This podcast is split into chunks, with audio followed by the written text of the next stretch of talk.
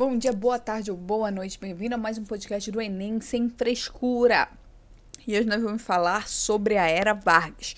Foi os 15 anos que Getúlio Vargas governou o Brasil, de 1930 a 1945.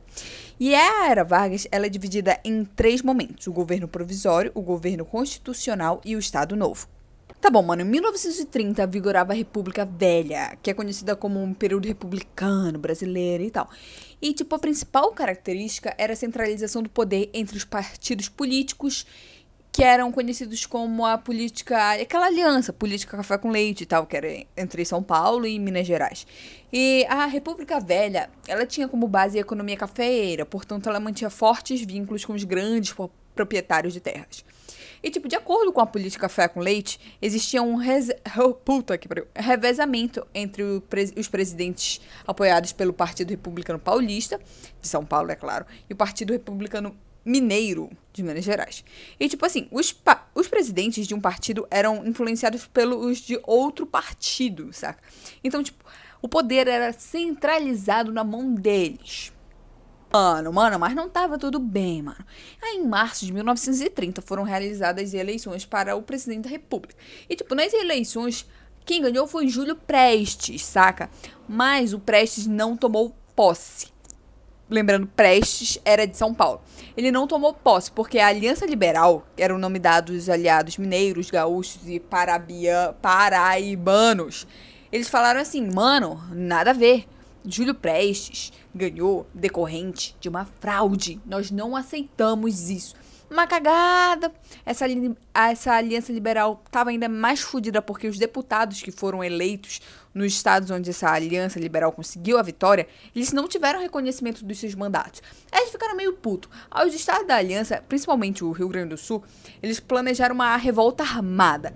E tipo, essa situação toda, ela acaba se agravando ainda mais quando o candidato a vice-presidente de Getúlio Vargas, que é o João Pessoa, ele é assassinado em Recife. Mas, mano, mano, tem mais cagada, porque essa morte foi duvidosa demais. Ele morreu, assassinado, né? Tá, mano, depois disso, Getúlio Vargas chegou, bateu no peito e falou assim: Mano, meu vice-presidente morreu, João Pessoa morreu e ele foi assassinado pela a oposição. Então, ou seja, o Getúlio Vargas ele se aproveitou dessa situação para usá-la em seu favor, atribuindo a culpa à oposição. E tipo, amor, amor da minha vida, é importante lembrar que o Brasil estava vivendo uma crise econômica, acentuada pela crise de 1929 nos Estados Unidos, que prejudicou o Brasil. Aí a gente também tem que lembrar que amor da minha vida, minha privada entupida. O exército também estava puto com o governo vigente desde o tenentismo, amor, amor, exército, todo mundo, foda-se todo mundo.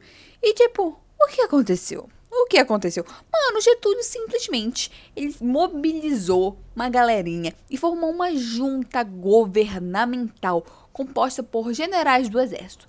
Então, no mês seguinte, 3 de novembro, Júlio Prestes, no mês seguinte não, porque vocês não entenderam todo o contexto aqui que eu tô fazendo resumo, né, colegas? 3 de novembro, Júlio Prestes, que tava lá e tava de boa, ele foi deposto e fugiu com seu colega, queridíssimo Washington Luiz. E aí o poder foi passado para Getúlio Vargas, pondo fim à República Velha. Mano, agora começa, agora começa o governo provisório, que é de 1930 a 1934. E tipo, o governo provisório ele teve como objetivo reorganizar a vida política no país. Por quê? Getúlio Vargas deu início a um processo de centralização do poder. Ele estava eliminando os órgãos legislativo, federal, estadual, municipal. Falou, puta, vamos pra puta que pariu, o poder vem pra minha mão. Lembra que na República Velha o poder estava centralizado na mão dos paulistas, dos mineiros e tal. Mas, tipo, tinha poder no, no resto dos estados e tal. Eles só não podiam pegar a presidência. Quando Getúlio Vargas chega na presidência, ele centra, literalmente centraliza todo o poder do Brasil nas mãos dele. Esse começo da Era Vargas, esses quatro anos, o início da Era Vargas, ele foi marcado pela presença dos tenentes. Por quê? Lembra que os militares botaram praticamente o Getúlio no poder, graças à Revolução de 30 e tal. Então Getúlio pegou e falou assim: deu os principais cargos do governo para os militares. Então meio que os militares eles foram designados representantes do governo para assumir o controle dos estados. Então eles iam para os estados como como capataz do governo, não é capataz, tá gente, é só capataz é um troço de fazenda, não tem nada a ver, só tô mandante do Getúlio para arrumar e meio que anular a ação dos antigos coronéis e a influência política regional. Então o Getúlio falou assim: Olha aqui, tu me ajudou, também vou te ajudar. Toma um estado, tu vai governar esse estado, mas tu me obedece. Vai para lá e acaba com, acaba com os coronéis, acaba com essa palhaçada aí dessa política regional, que a política é agora de Getúlio. E, tipo, essa situação criou um clima de tensão entre as velhas oligarquias e os militares interventores. Mano, tinha um bando de gente puta que perdeu o poder. Nesse caso, são os paulistas, a galera de São Paulo, as oligarquias locais de São Paulo que perderam poder e autonomia política. E, tipo assim, a, essa, essa galerinha de São Paulo, eles conseguiram convocar o chamado povo paulistano. A luta contra. Era uma luta contra o governo de Getúlio. E eles exigiam a realização de eleições para a elaboração de uma Assembleia Constituinte. E, e foi a partir desse movimento que teve a chamada Revolução Constitucionalista de 1932. Ou seja, o povo de São Paulo estava puto, deu aquelas. convocaram o povo paulistano para lutar contra o governo de Getúlio, para exigir a, elaboração de uma Assembleia Constituinte, que tudo isso deu origem à chamada Revolução Constitucionalista de 1932. Só, só relembrando mesmo, só para ver se vocês entenderam direitinho na cabeça.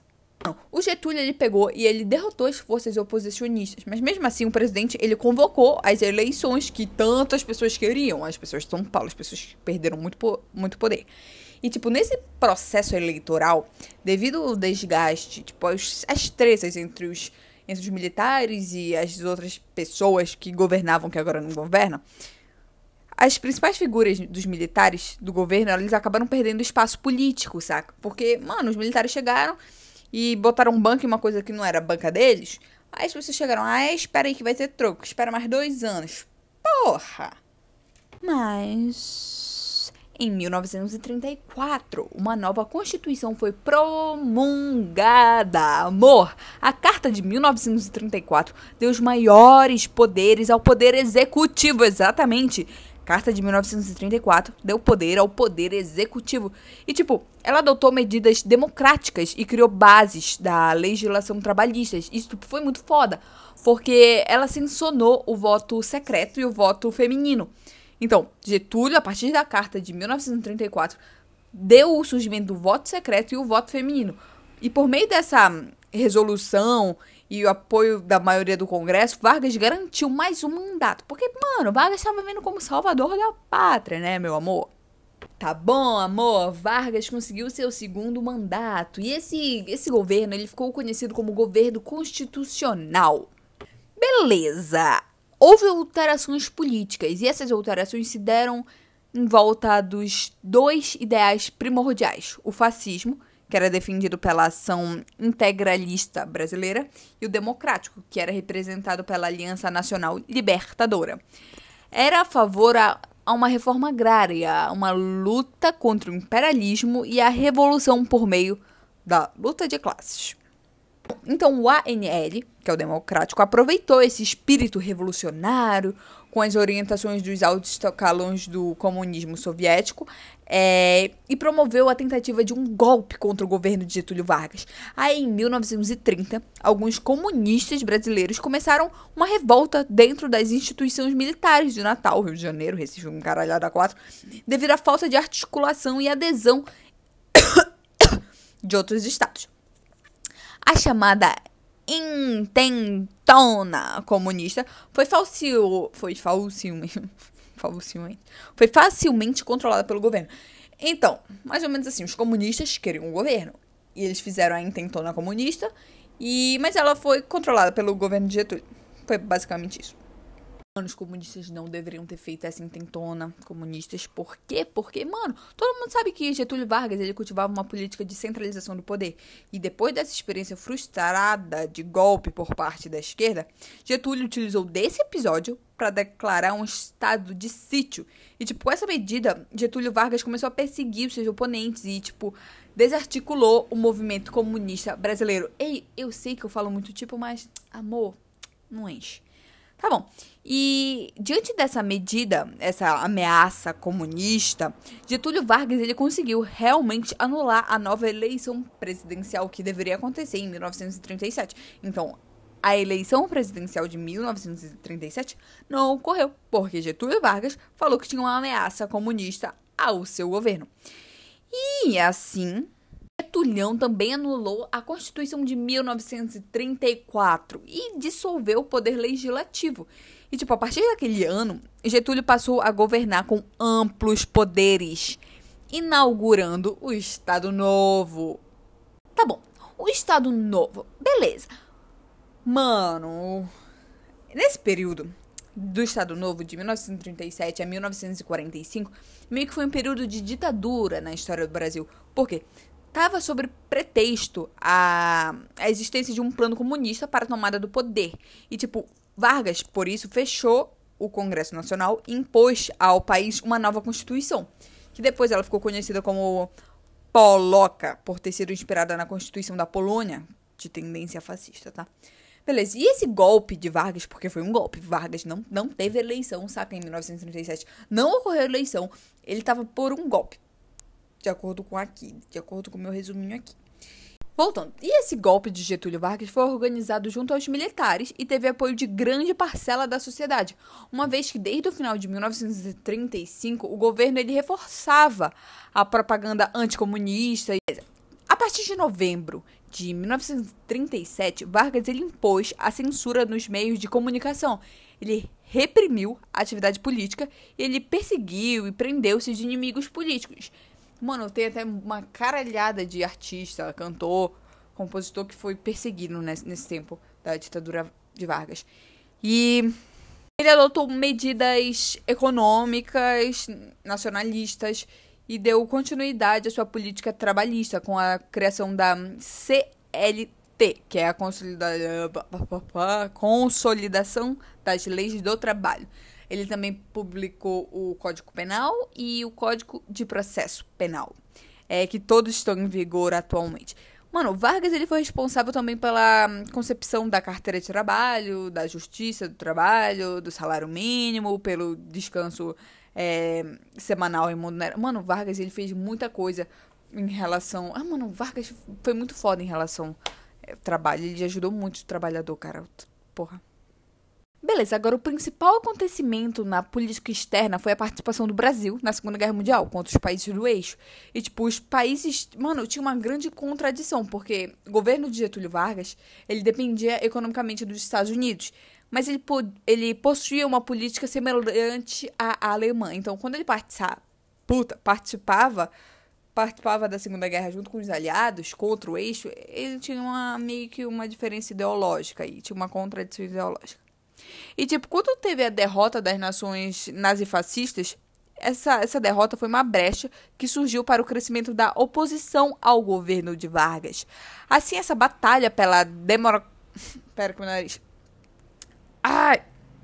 democratização do país ganhou força. Então o governo ele foi obrigado a trazer de volta os presos liberais, os presos políticos, além de constituir é, eleições gerais, que quando eles fizeram isso, elas foram vencidas por um candidato oficial, que não era Getúlio, que era apoiado pelo governo, que era o general Dutra, Gaspar Dutra.